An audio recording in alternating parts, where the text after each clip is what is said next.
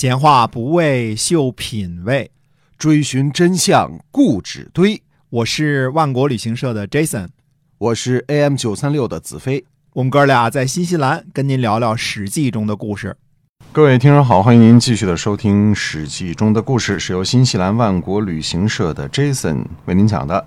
我们来给您介绍一下我们的这个特别棒的线上购物平台，叫做万国到家啊。嗯，有很多新西兰独特的海鲜啊，哎还有牛羊肉、水果、红酒、奶粉这些。嗯嗯、那么大家呢点击万国到家就可以在这个线上购买。对，呃，疫情以来呢，从二零二零年的春节嗯开始，我们只几乎只靠着在线上卖东西活着。对，维持啊 啊。，是我们得养着我们的人啊，因为现在，嗯、等旅游看眼看着快恢复了啊，嗯恢复之后呢，那我们还得，嗯、继续做旅游。但在此期间呢，也非常感谢大家的捧场和支持啊，因为没有大家的支持呢，我们就很难度日啊，哎这是实话啊。没错相信全球的旅游企业可能死了十之八九吧。对，嗯，对，我们还能坚持着。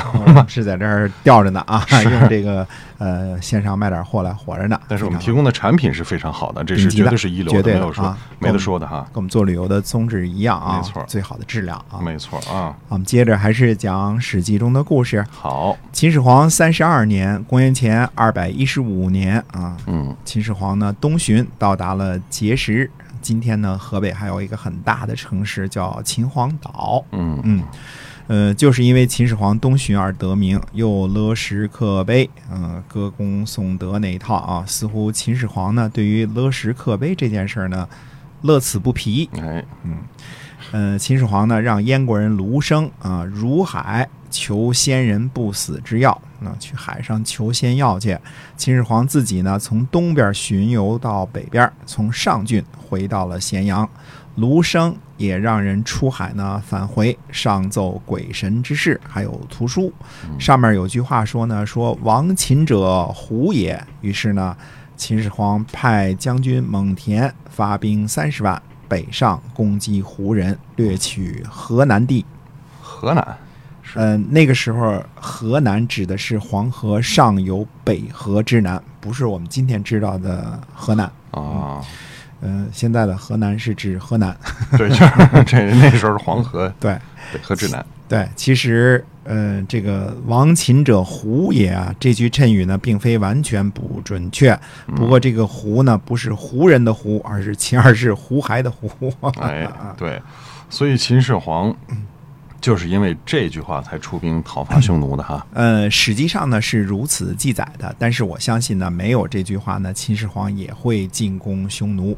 其实北方的胡人呐，就是原来春秋战国时期的戎狄。啊、在春秋时期呢，北方戎狄闹得非常的厉害，这个之前我们都讲过啊。嗯嗯，后来赵武灵王胡服骑射，啊、把匈奴呢狠狠地揍了一顿，并且筑起了赵长城。嗯嗯，三十万军队呢，在秦的时候北伐，这是秦统一之后呢最大的用兵了。嗯那这次用兵成功吗？呃，很成功。嗯，史书上记载呢，叫做“胡人不敢南下而牧马”。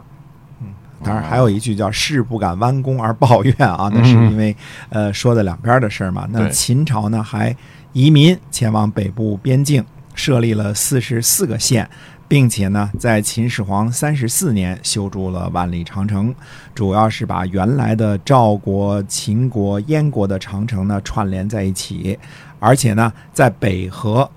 沿河呢修筑了军事要塞，这是北边边境呢确立了版图。其实派三十万人攻击北部呢，和秦始皇三十五年修建的直道呢是一脉相承的。呃哦，修路的主要目的就是为了，呃，运送军队和军需嘛。那这也需要不少的人力吧？哎，所以才有了后来孟姜女哭长城的传说。嗯、秦始皇三十三年呢，秦派遣曾经的都王人、赘婿和古人，嗯，这三种人啊，嗯、攻击陆梁地。嗯、这次用兵呢和下一年的修长城，应该主要就是使用的这三种人。都王人呢，就是原来各地陶窑术的那些人。嗯，因为天下统一了，这些陶窑术的逃兵役的无处可逃了。对，嗯嗯，都是我们家地儿了，哪儿都跑哪儿都是。嗯，赘婿呢和商人啊，古人这是两个备受歧视的群体。这之前我们也都说过了啊，是从原来魏国继承来的传统。还有一个群体呢，就是治欲力不职者，嗯啊，就是贪赃枉法的官员，嗯也属于炮灰级别的啊嗯。对于秦帝国来说呢，新占领的这些个领土呢，可以发配犯人、扩张领土啊，这是帝国的大事儿。嗯嗯。那这个向南用兵是咋回事啊？呃，我们以前说过啊，中原各国对于山区以南的地区呢是不大知道的。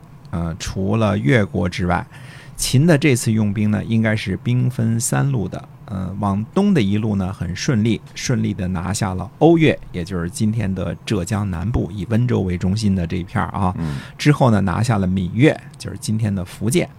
这是史书上记载的，叫做瓯越和闽越。那其他两路呢？呃，攻向广东和广西啊，这两路呢不太顺利，这个也跟地理有关啊。横在这个广义的中原和呃南方啊东南之间的呢，叫做五岭。嗯，毛泽东的诗词说“五岭逶迤腾细浪”，对吧？嗯五岭，广东和广西呢又称什么呢？称作岭南，就是五岭之南。五岭在今天看来呢，不能算是高大的山脉，可是，在秦的时候呢，这里道路不通。嗯从地理上来说呢，五岭是长江水系和珠江水系的分水岭。秦始皇之前呢，华夏民族应该没有怎么到达过这些个地方。秦始皇南征派兵五十万人，以上面所说的这三种人、四种人为主。嗯，那主要是五岭导致征伐不利是吗？是的，人能翻山越岭，但是车就不行了，啊，对吧？？对，兵士冲上去了，后勤补给怎么办呢？因为五岭是一座大山接着一座大山，修路那可不是很容易的。嗯，这后勤补给它能靠水路吗？呃，因为分属两条水系嘛，啊一个是珠江水系，一个是长江水系嘛，嗯所以没有河道相通。啊，好在呢，天无绝人之路啊，地理课的优等生秦国呢，还是找到了办法儿。嗯在今天广西桂林的兴安县有一个地方啊，长江的支流湘江和珠江水系的漓江之间呢，只隔了三十几公里。于是呢，呃，秦国在这里开挖了一条运河，这就是著名的灵渠。哦，呃，兴安县呢，在桂林和永州之间。唐朝的时候呢，呃，柳宗元被贬到了永州，写了著名的《永州八记》啊，其中被选入课文的叫做《捕蛇者说》啊，嗯《捕蛇者说》。那其中说呢，永州之野产异蛇，黑质而白章，触草木皆死，是吧？呃啊对这个可见在唐朝的时候，永州都是荒蛮的不得了，竟错产毒蛇，是吧？啊哎，那别提这个秦的时候了，嗯，那所以他修的这条运河管用吗？管用啊！有了水路运输的帮助，秦军很快就拿下了这片儿地区。嗯秦在这里呢设临了、呃设立了三个郡，呃，桂林郡、象郡和南海郡。桂林郡呢，主要是指广西的大部分和广东的东部。今天的桂林啊，桂林城啊，在啊一九五零年之前呢，一直是广西的中心后来呢，首府才去转去了南宁啊。广西呢，简称桂啊，对吧？也是因为这个原因啊。呃，象郡呢是广西南部、贵州东部和越南北部。南海郡呢是指今天广东茂名和德庆之外的广东大部分。呃，郡的治所呢在番禺，呃，就是今天的广州。广东人有句话说：“先有番禺，后有广州。”嗯啊，番禺的历史呢，呃，应该是可以追溯到原来春秋战国时期的楚国啊，那个时候是楚国发配犯人的地方嘛。对，嗯，在秦的时候呢，随着岭南被征服，大批的华夏人来到这里啊、与当地人通婚啊、那这就是呃这个地区的民族的这个构成啊，嗯所以这么看的话，秦朝的版图就是相那相当辽阔了。啊。你想想看啊，嗯北边从长城啊，南边一直打到南海之滨了，对吧？呃，秦国的版图呢，相当的辽阔了。不过呢，三十万人北伐，五十万人南征，也成了秦帝国呢非常大的负担。秦后来的迅速衰落呀，与常年南北用兵有一定的联系。因为打仗呢就是打钱的。对，就是打银子啊，打银子啊，嗯烧钱。嗯，哎是的啊。我们今天啊，这个《史记》中的故事跟您分享到这儿啊，我们给您讲的是秦朝的南北用兵，后边的内容呢会更加的精彩，希望您持续关注我们的节目，同时呢也请关注我们的线上购物平台万国到家。好，我们下期节目再会。再会。